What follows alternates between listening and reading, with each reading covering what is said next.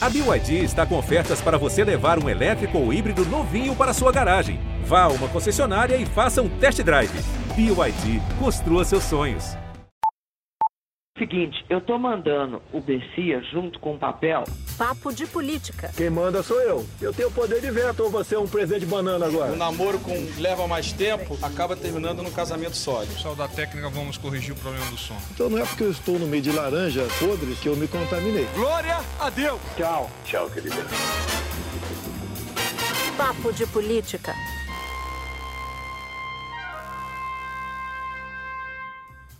A gente vai precisar ter uma resposta. E uma resposta, ela pode ser via um novo AI-5. Se quiser fechar o STF, sabe o que você faz? Você não manda nem um jipe, cara. Manda um soldado e um cabo. Acabou, pô! Essas foram declarações dadas no passado contra o Supremo Tribunal Federal e contra a própria democracia. Foi um período de muito choque, até que Bolsonaro resolvesse estender a bandeira branca para o STF, ao mesmo tempo em que amarrava seu destino ao que há de mais tradicional na política brasileira: o Centrão. Nesta semana, um dos deputados bolsonaristas mais fiéis ao presidente acabou preso mas, ao contrário dos ataques daqueles momentos, o silêncio da família Bolsonaro imperou desta vez. O papo de política começa agora para falar dos efeitos colaterais de mais uma agitação política e dos recados que o Supremo Tribunal Federal mandou aos militares, ao Congresso, aos radicais e ao presidente Bolsonaro após a prisão de Daniel Silveira. Eu sou Natuza Neri e aqui comigo Júlia Duailib. Oi, gente. Maju Coutinho. Oi, gente. E Andréa Sadi. Olá. Bom, gente, essa semana foi quente, muito em razão da prisão do deputado bolsonarista Daniel Silveira. E Natuza, depois de uma semana quente, como você bem disse, a Câmara dos Deputados, por ampla maioria, manteve a prisão do deputado federal Daniel Silveira, do PSL do Rio de Janeiro, que foi decretada pelo STF depois que esse parlamentar divulgou um vídeo com exaltações da ditadura militar, fazendo fortes críticas e ameaças a ministros da Suprema Corte. Foram 364 votos a favor da prisão, 130 contra e três abstenções. Uma votação expressiva e aí, Júlia, eu queria te ouvir sobre esse recado, né? Que recado é esse que foi dado com essa votação expressiva, que veio não só do legislativo, mas eu creio que um recado de todos os poderes. Acho que essa semana, tanto o STF quanto o Congresso, de certa maneira, o Executivo como coadjuvante, tiveram de lidar com a questão qual o nosso limite, né? Qual o limite que a gente aceita como instituições para agressão à democracia. Foi basicamente isso que estava em, em xeque.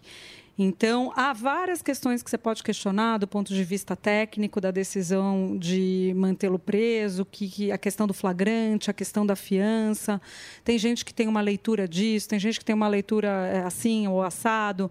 Mas a questão, se ele cometeu um crime, crime em relação à democracia, em relação às instituições, não há dúvida, pelo menos de todos os especialistas com quem eu conversei, os ministros ficou evidente no voto unânime, e inclusive os parlamentares. Queria ouvir vocês sobre isso, porque eu nunca vi um consenso tão grande.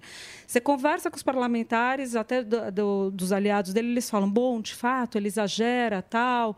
Ele ali tem uma questão, é, Código Penal, Lei de Segurança Nacional, mas mas não é razão para ser preso.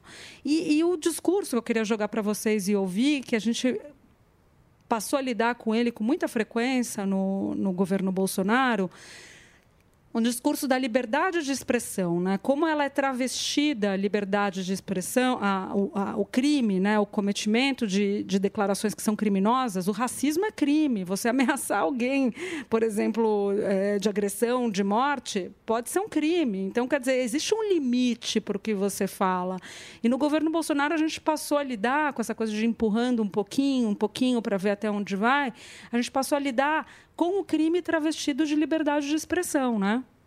E no Verdade. caso, desculpe, imunidade parlamentar. Eu ouvi muito, Júlia e meninas, é, que era tipo uma decisão certa tomada num processo incerto, tendo em vista né, que o inquérito que determinou a prisão é aquele das fake news, onde o STF é quem é a vítima, quem investiga e quem julga. Mas todos iam nessa direção, né, de apesar de ter essa dúvida com relação ao processo, é uma questão, uma decisão que deveria ser tomada. E alguns parlamentares até dizem que depois de que a gente passar essa crise sanitária, talvez seja um momento de revisar essa questão da imunidade parlamentar ou de olhar para a imunidade parlamentar com os olhos agora de anos 2021, né? Porque imunidade lá na Constituição de 88, onde a gente não tinha rede social, fake news, enfim. Então não seria o caso de repensar ou revisar, claro que isso pode abrir precedentes perigosos, uma caixa de Pandora diante da polarização, mas é uma questão que está dada e que deve ser discutida também. Agora, Sadiq, foram, foram muitos recados políticos essa semana, né? Porque a decisão que manteve o, o, Daniel Silveira preso foi uma decisão unânime, algo raro. E, na minha opinião, essa decisão unânime mandou recado para todo mundo junto: para o Congresso, para a Câmara dos Deputados, para o presidente Bolsonaro, para os militares. Ou seja, foi um, um super combo. Um super combo e muitos governistas me lembrando, ao fazer análise essa semana, que tudo começou com aquela, aquela polêmica envolvendo Vilas Boas, né? Então, assim, o Vilas Boas, que foi já o, o comandante das Forças Armadas, fez uma revelação no, li, no livro que ele escreveu, dizendo que o alto comando do Exército teria sido consultado sobre aquele famoso tweet dele, postagem que ele fez nas redes sociais na véspera do julgamento do Lula. O Daniel Silveira foi, foi na verdade, saudar o Vilas Boas por isso, né? criticando a decisão do ministro do Supremo, o Faquim, também o Gilmar Mendes saiu em defesa. E aí, é, muitos políticos no Congresso dizendo que tinha sido uma crise fabricada por conta disso, essa crise do, do Daniel Silveira. Então, eu concordo que há uma maioria é, crítica às posições do Daniel Silveira, mas, mas ao mesmo tempo há uma crítica dos parlamentares a isso que a Maju falou. Uma decisão, por exemplo, dentro de um inquérito que é questionável, que as pessoas fizeram muitas críticas no começo e também com muito medo do efeito Orloff, né? Eu sou você amanhã, então, peraí, vamos ver o que, que a gente pode fazer, se tem alguma alternativa aqui para o Daniel Silveira.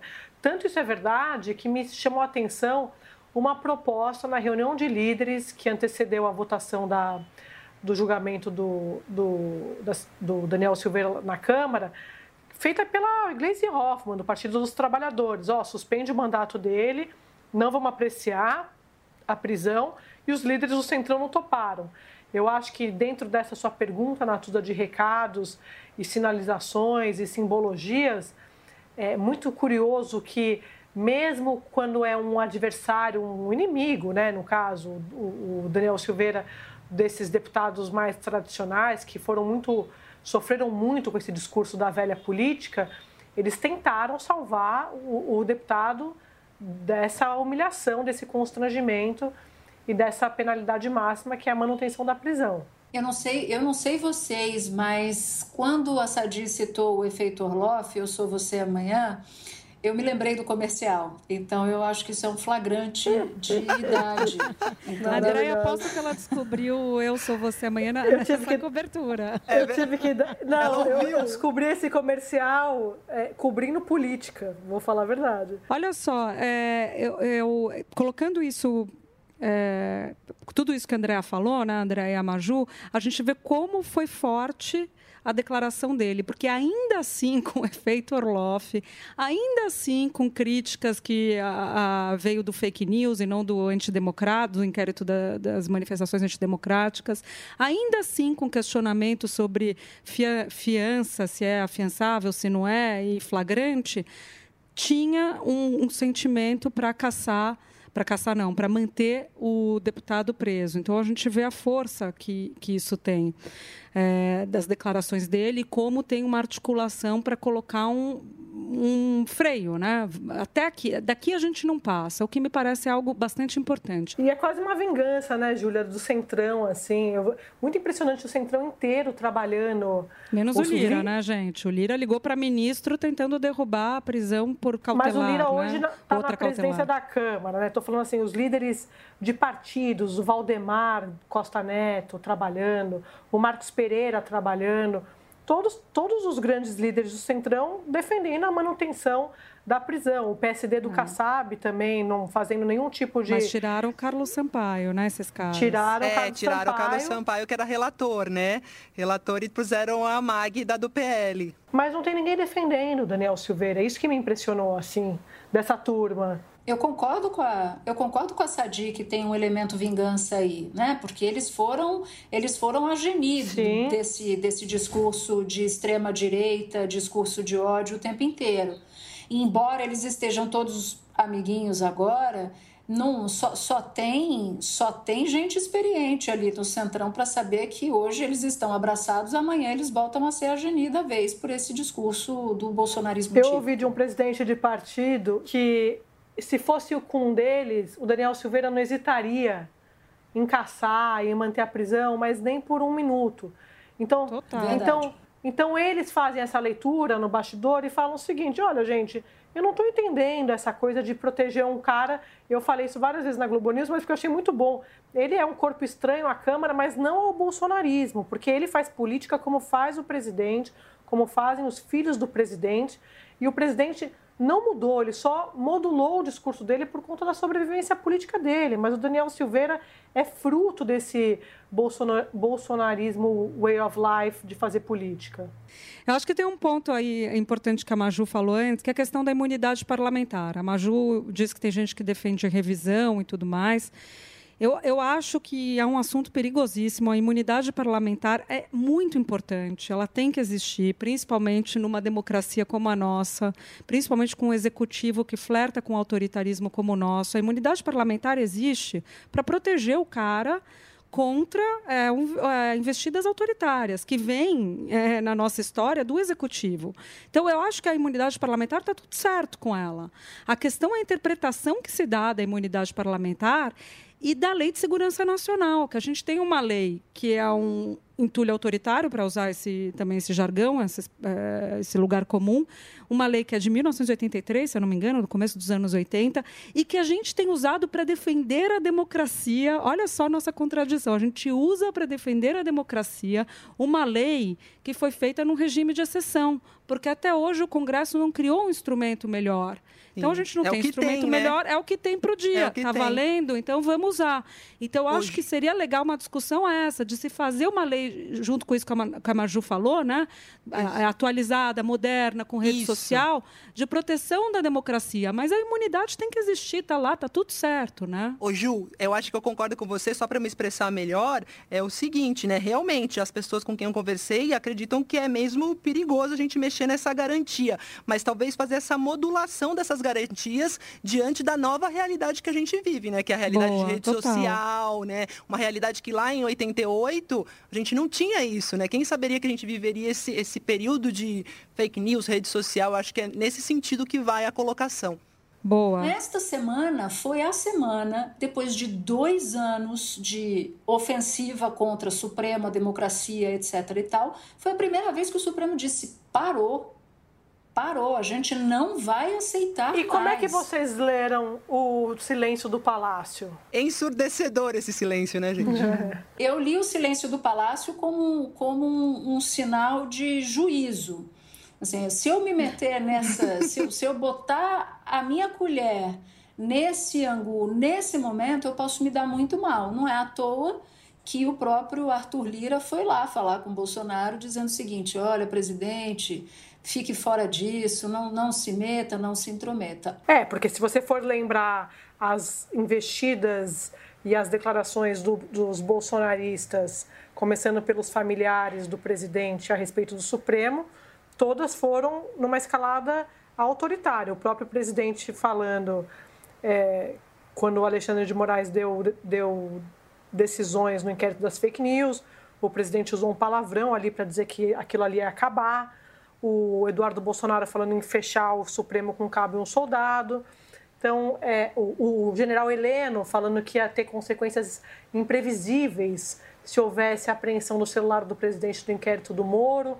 Quer dizer, você tem um, um DNA de agressões e ataques ao Supremo dentro do governo que agora, pelo menos no meu ponto de vista, está adormecido só por uma questão de sobrevivência política. O Sadi, só lembrando aí, e pegando o que a Natuza falou sobre deixar acontecer, foi isso que um presidente de partido me falou, assim, que foi uma falta de ação até do próprio Congresso e da própria Câmara, Câmara e Senado, né, Congresso, Câmara e Senado, que deixou que isso acontecesse e também fez com que o STF tomasse essa decisão, que chegasse a esse ponto, só para complementar o que a Natuza falou. É como se, eu não sei, Júlia, se você se, se me veio essa imagem aqui, é como se, se durante os últimos dois anos se tivesse ficado um pouco anestesiado né, com, essa, com esse discurso bolsonarista, com a força bolsonarista. E de repente agora, não sei se é porque a dependência do presidente Bolsonaro ao centrão é maior, de repente agora todo mundo resolveu riscar o chão com giz para dizer, olha, daqui não dá para passar não. Eu acho que foi isso, eu tenho essa impressão também, é... porque estava todo mundo um pouco um clima atônito né, com o que estava acontecendo e os, e os ataques vinham do presidente da República e isso torna a coisa mais grave e, ao mesmo tempo, leva a uma anestesia maior também, tanto do Congresso quanto do próprio STF. E eu acho que o fato de ser esse personagem é, obscuro, no sentido de ser uma figura menor da política, apesar do mal que faz a política, ajudou nesse sentido, vocês não acham? E aí eu coloco como símbolo a, o esquecimento do Fux. O Supremo Tribunal Federal, por unanimidade, confirmou a prisão em flagrante do réu, do deputado Daniel. O nome todo como é, ministro Alexandre? Daniel Silveira. Do deputado Daniel Silveira Quer dizer, se fosse alguém com uma projeção maior, como era o presidente gritando é, acabou, acabou, você paralisa, né? Não deveria paralisar, mas as instituições falam, calma, se a gente der esse passo, o que, que vai acontecer agora? Agora, quando gri quem grita acabou é um, um personagem menor, a, as instituições eu acho que conseguem responder com mais força. E o Fux, e o Fux mostrou isso. Você é, não acha o Fux falando? Acho que você matou, ou seja, enquanto era o Bolsonaro. É o famoso quem, né? É, é o famoso é, quem. É o famoso quem. Enquanto era o Bolsonaro nessa ofensiva, ou os filhos do presidente nessa ofensiva, ou nessa escalada, eles ficavam mais intimidados. Eles, né? Instituições, né? As instituições. Mas aí quando veio um Daniel o quê? Né, o famoso quem, Aí o res, pessoal resolveu, resolveu falou: não, peraí, vamos aqui, limites, porque não dá mais e tal. Então, talvez... Até como exemplo, né? Querem usar, é mais fácil usar ele como um exemplo, né? Exato, exatamente. Só lembrando um pouco da ficha do Daniel Silveira, né? Ele era cobrador de ônibus, apresentou atestados falsos nesse período, foi para a PM, chegou a ser detido, faltou em serviço, arrumava confusão e foi eleito. Eu lembrei do caso do Trump, né? Como a gente faz paralelos o tempo todo, né? Porque o que o Congresso americano está fazendo está é, tá discutindo com essa questão do impeachment é até onde a gente vai, né? Qual o limite que você dá? E, e o que a gente está vendo com o Daniel é a mesma coisa. Como como o mundo está vivendo, passando por questões muito parecidas, né? Como essa coisa do, do sentimento do tempo, né? Porque a gente, porque a gente está num momento histórico e aqui não é o único, o único lugar de, de um avanço, né? de, de, de, um, de um movimento de extrema, de extrema direita, de um movimento autoritário, exatamente. A grande dúvida, e eu volto para o nosso, pro nosso planeta, planeta política, é até onde isso vai, né? Em que momento desse pêndulo histórico nós estamos. A gente está no início desse movimento de direita para o extremo, ou a gente, ou esse movimento de direita extremo está chegando perto de um teto e em 2022 tem a chance de, de arrefecer. De arrefecer. Eu não tenho essa resposta. Eu também não. Eu acho que a, a, a eleição de 2020 mostrou um certo cansaço com o radicalismo, né? É, a própria eleição do Biden, por mais que você tenha tido uma votação histórica do Trump também, ele foi eleito com a maioria, com uma votação também histórica. E o próprio enfraquecimento da extrema-direita na Europa, em alguns locais da Europa, poderiam indicar isso que você está falando. Mas eu é, também mas não tenho se for certeza. só um soluço, né? né? Pode ser só um soluço, você Pode tem ser razão. um soluço, Andréia, também. Sadia, eu queria só voltar num ponto que você mencionou, acho que a Júlia também, que foi o Arthur Lira, porque para mim ele é uma peça importante também no jogo dessa semana, porque foi um teste de fogo ali para ele. E eu tenho a impressão, não sei vocês, que o coração dele batia por salvar o Daniel Silveira. Coração, ele a só cabeça. não salvou porque ia, não ia pegar Não bem. foi ele que propôs o pede para sair também, o Lira? Tipo, que era, Daniel, pede para se afastar um pouco. Eu não lembro se foi o Lira, mas teve esse movimento também, que era para ele mesmo, o Daniel, pedir para sair, ficar afastado por seis meses, mas o Daniel falou, não, só um mês. Aí não, não, não rolou. O mais impressionante é que o Lira ele queria imprimir desde o começo da gestão dele, que foi ontem, né? O lema estabilidade institucional. Aí no meio do caminho tinha um Daniel Silveira, né? Então assim tem a vida real. É, é, é muito. A realidade eu se adoro- impõe. É aquele clichê maravilhoso, né? A vida real é o que acontece quando você está fazendo planos.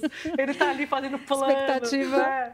expectativa versus realidade, É. né? Quem nunca colocou uma foto assim, trabalhando no plantão versus aquele dia no- na piscina, né?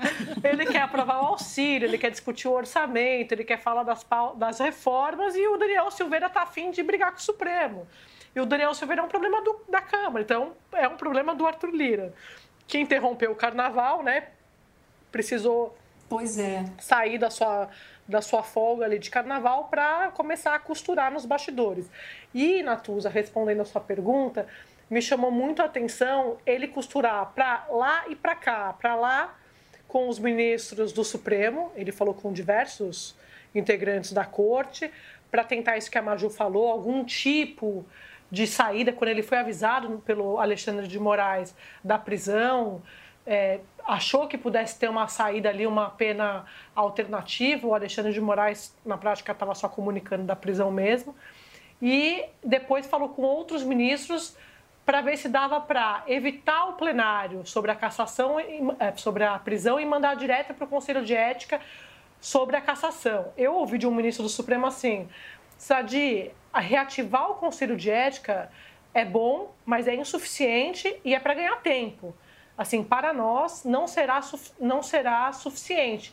E, e o- e a Câmara conseguiu, com esse caso do Daniel Silveira, um feito é, que eu também fazia tempo que eu não via. Os ministros unidos se defendendo, defendendo a instituição, defendendo a corte dos ataques de um deputado. Então, o Lira não conseguiu a saída de lá pelo Supremo, nem de cá quando chegou para tentar um acordo com os líderes. Ouviu do vice-presidente da casa, o deputado Marcelo Ramos, que tem fala, falado com frequência, que é, é, preciso resolver o caso do Daniel Silveira, ouviu de outros líderes, isso que eu falei do espírito de corpo, que não valeria para o deputado, mas Lira precisa também manter a sua interlocução com essa base bolsonarista que ajudou a elegê-lo. Então, é, ele, Natuza, ele foi, ele é muito hábil nessa interlocução, nessa articulação, mas ao mesmo tempo não conseguiu costurar a saída que para a gente, na nossa, no nosso sentimento, era o sentimento dele, que era proteger né, o Daniel de alguma forma. Sadia, ouvindo você, eu falei com alguns parlamentares que acham até que esse episódio foi especialmente ruim para o Arthur Lira. Segundo eles, o presidente da Câmara tentou convencer o ministro Alexandre de Moraes a não editar a prisão. Perdeu. Aí tentou organizar a derrubada no plenário da Câmara, perdeu de novo. Tentou negociar com o Centrão, perdeu também. E, por último, ainda desagradou tirando a relatoria do deputado tucano, que é o Carlos Sampaio, e passando essa relatoria para a deputada bolsonarista, a Magda Mofato, do PL, alegando que essa mudança era porque o Sampaio já havia se manifestado a favor da manutenção da prisão, o que a gente sabe que não é um crime ou um impedimento previsto em regimento, né, Natuza? E, Maju, a política não é mesmo uma ciência exata. Eu conversava com o João Marcelo Borges sobre o resultado da votação. Ele é um dos principais analistas políticos, na minha opinião, conhece tudo de Brasília, Brasília na palma da mão. e ele fazia a seguinte avaliação: grande vencedor do dia, Arthur Lira. Cortou a crista dos bolsonaristas radicais, ganhou pontos com a esquerda e com o STF e agora tem ainda mais na mão o presidente Bolsonaro e o seu filho Eduardo, com vários processos no Conselho de Ética. Ou seja, vamos esperar decantar, vamos ver quais são os sinais políticos emitidos, mas de fato a manutenção da prisão do Daniel Silveira não era a opção original de Arthur Lira, mas ele pode ter feito sim uma limonada do limão. Vamos ver o que, que os próximos capítulos reservam para a gente. Então, já que a gente está falando de capítulo, eu já vou para o derradeiro e queria anunciar que hoje eu não vou participar da trilha da semana, porque como eu já ganhei demais e estou com cansaço, assim, uma fadiga de, de ganhar, eu vou deixar que vocês entrem aí no páreo, porque na verdade eu não trouxe trilha essa semana. Vamos lá. Maju, qual que é a sua? Eu tava sem trilha, mas a gente conversou, conversou e veio uma. Vai, Maju. Não, gente, vocês falaram o famoso quem, né? Vocês lembram, anos 8, se lembram, anos 80, eu acho, eu tinha uma vizinha, gente, que ela ouvia Roberto Carlos no vinil em som alto. E aí eu decorei essa música do Roberto Carlos que é Quem é quem? Quem é quem neste mundo? Todo mundo é alguém. Eu não sei se vocês lembram dessa é música, mas é existe quem é, é quem. das trilhas. A, a Natuza é boa intérprete. A Natúzia vai de coração, mas a Maju, ela, ela, é ela chega sem trilha, ouve a conversa e tira é, uma Ela faz um resumo do que tudo que a gente conversou e faz a trilha dela. Ela faz a trilha Eu tô achando que a Maju tá igual o presidente da República, entendeu? É tudo estratégia. faz uma naturalidade e tal, mas tá tudo, tá tudo programado. Ela começou a cantar, eu lembrei daquela. Quem me chamou? É Betânia, né? Não é Betânia? Betânia. E vai Betânia. poder voltar pro... É pro ninho? Ih, Começou, vai cantar errado. Betânia, é melhor não arriscar. é, tô com vergonha. Essa era a sua? É Betânia? Não. A minha, a minha é, agora vai ter alerta de ironia, tá, gente? Já tô avisando antes. É do cantor Belo. que foi preso essa semana e depois solto. Promoveu tal, aglomeração. Por causa da aglomeração, tá? Então, por isso que eu falei, tem alerta de ironia. Mas tem a ver com Daniel Silveira também, que é um negacionista da pandemia e tudo mais. Então, a música dele, vocês me desculpem se eu não cantar o ritmo direito, mas o importante é a mensagem. Daniel Silveira foi flagrado na, na prisão com dois telefones, né? Então, Uhum. essa vai para o Daniel Silveira. Eu aqui olhando o telefone, escrevendo o seu nome, esperando uma resposta que eu já sei. É para o ministro Alexandre de Moraes, né? Esperando ali a audiência de custódia, que ele já sabia qual era o resultado. Eu errei total na melodia, desculpa. Eu não sei que Eu música também não, é eu, essa. e eu sei todas Eu as também músicas Eu não Belo. conhecia, eu fui, eu fui apurar a música, é uma música que tinha a ver. É, mu- é muito pra minha cabeça. E você, André? O meu é sobre o Daniel Silveira também. Eu acho que como é, essa, essa turma que quer que ele seja punido tanto no Supremo quanto na Câmara, é, é uma música deles para o Daniel Silveira. É... Eu vou, cantar só um pedaço, tá? Seu veneno é cruel, é... detesta todo mundo, não para um segundo. Fazer maldade é seu ideal. Uau, uau, uau. Eva venenosa. Tamo junto, Deia. A gente tá junto no ritmo. Nós, quesito ritmo, nota 10. O Papo de Política termina aqui. Eu queria agradecer a nossa super equipe técnica, edição e roteiro, Daniela Abreu, coordenação, Pedro Godoy, supervisão, Cadu Veloso, trabalhos técnicos, sonoplastia, Luiz Rodrigues, supervisão técnica, Daniel Silvério e Renato Ramos. Obrigada a você por nos ouvir até aqui. Até o próximo episódio. Tchau!